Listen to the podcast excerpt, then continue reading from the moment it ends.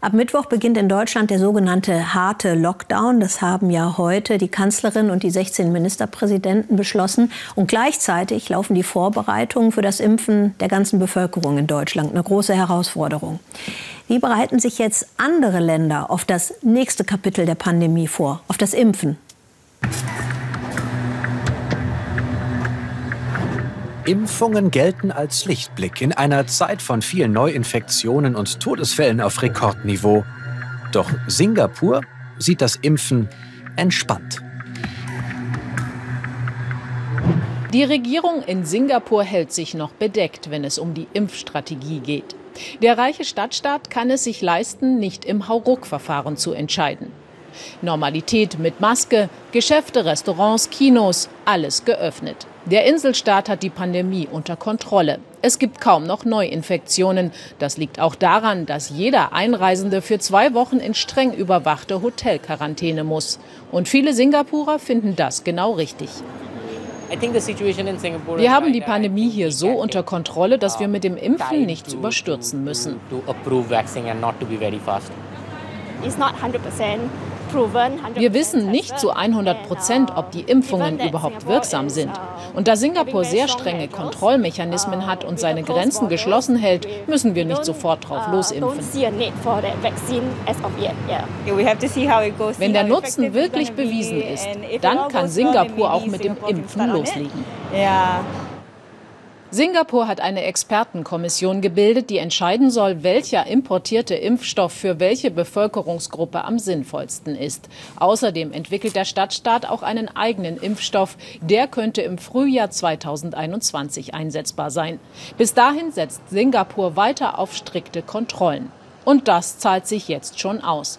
Gerade hat das Weltwirtschaftsforum verkündet, 2021 trifft sich die Politik- und Wirtschaftselite nicht im schweizerischen Davos, sondern hier in Singapur. Doch gerade die großen Wirtschaftsnationen blicken in der globalen Corona-Krise zuerst auf das eigene Land. Eine Herausforderung für die Menschen aus Ländern wie Argentinien. Dicht auf dicht stehen die Einwohner des armen Viertels Villa 21 vor der Suppenküche ihres Viertels. Sie sind angewiesen auf diese kostenlose Mahlzeit und warten sehnsüchtig auf eine Corona-Impfung als Schutzmaßnahme. Wir wissen nicht so recht, wann wir mit einer Impfung rechnen können. Sicher sind wir nicht die Ersten, die sie kriegen werden. Und viele weitere Argentinier wohl auch nicht. Bislang hat das finanziell klamme Land nur Vorverträge abgeschlossen. Die Menschen am Rio de la Plata drohen beim Rennen um den Impfstoff das Nachsehen zu haben, wie Experten befürchten.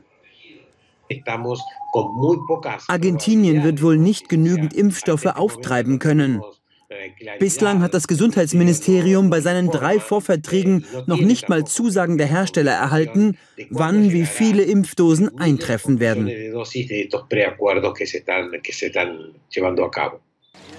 Argentinien würde von einer weltweit gerechteren Verteilung der Impfstoffe profitieren, doch die ist derzeit nicht in Sicht, auch wenn viele darauf hoffen.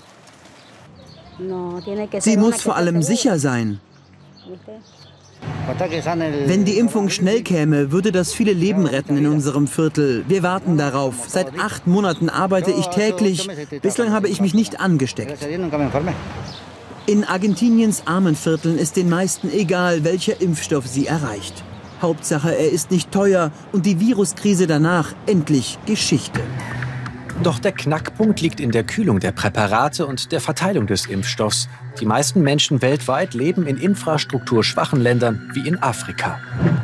Markttag in Ruanda, einem kleinen Land im Herzen Afrikas. Zurück in der Normalität, so scheint es, wären da nicht die Atemschutzmasken und die Frage, wie es weitergeht.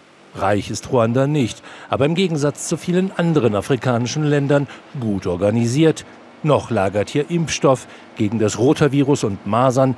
Bald könnte es ein Impfstoff gegen Covid-19 sein. Wir sind mitten im biomedizinischen Zentrum von Ruanda.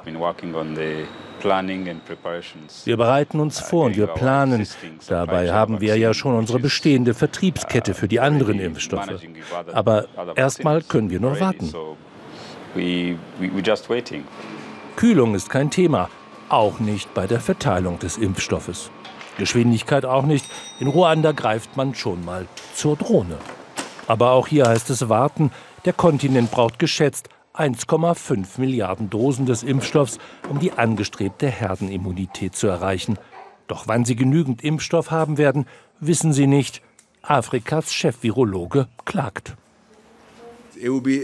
Es wäre sehr unschön zu sehen, wie Afrika stillsteht und nicht geimpft wird, während die ganze Welt geimpft wird. Das führt zu einer moralischen Frage. Meine Botschaft an die, die mehr beschafft haben, als sie brauchen, lasst uns gemeinsam an einem Tisch sitzen und reden.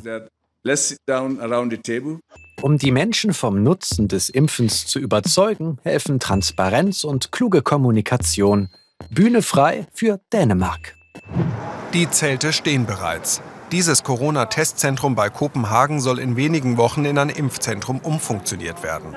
78 Prozent wollen sich laut Umfragen in Dänemark impfen lassen. Im Vergleich mit den europäischen Nachbarn ein Spitzenwert. Schwer zu sagen, warum ich dieses Vertrauen habe. Aber ich finde, es gibt ein gutes Impfprogramm. Wir haben in Dänemark ein gutes Gesundheitswesen. Wir vertrauen dem Staat und den Behörden. Damit hängt es zusammen. Mit Freunden gemütlich auf dem Sofa einen Film anschauen, nicht in Corona-Zeiten. In solchen Spots tritt der Chef der dänischen Gesundheitsbehörde Søren Proström schon mal persönlich auf und erinnert an die Corona-Regeln. Besonders die jungen Menschen sollen sensibilisiert werden. Viel Witz, kein moralischer Zeigefinger. Das hilft, glaubt auch Thomas Senderowitz, der die Impfungen im Land koordiniert. Øh, in Dänemark sehen wir einander als fehlbare Menschen. Deshalb nutzen wir Humor und Selbstironie, auch in den sozialen Medien. Leute vertrauen Menschen, die nicht versuchen, perfekt zu sein. Das glaubt sowieso niemand. In großen Teilen des Landes wurden die Maßnahmen wegen steigender Infektionszahlen verschärft. Kinos, Restaurants und weiterführende Schulen sind geschlossen. Spätestens im Januar sollen die Impfungen starten. Solange sollen auch sie auf eine Umarmung verzichten. Die Corona-Impfung, vielleicht der Anfang vom Ende der Pandemie, eine immense Herausforderung für alle Staaten weltweit.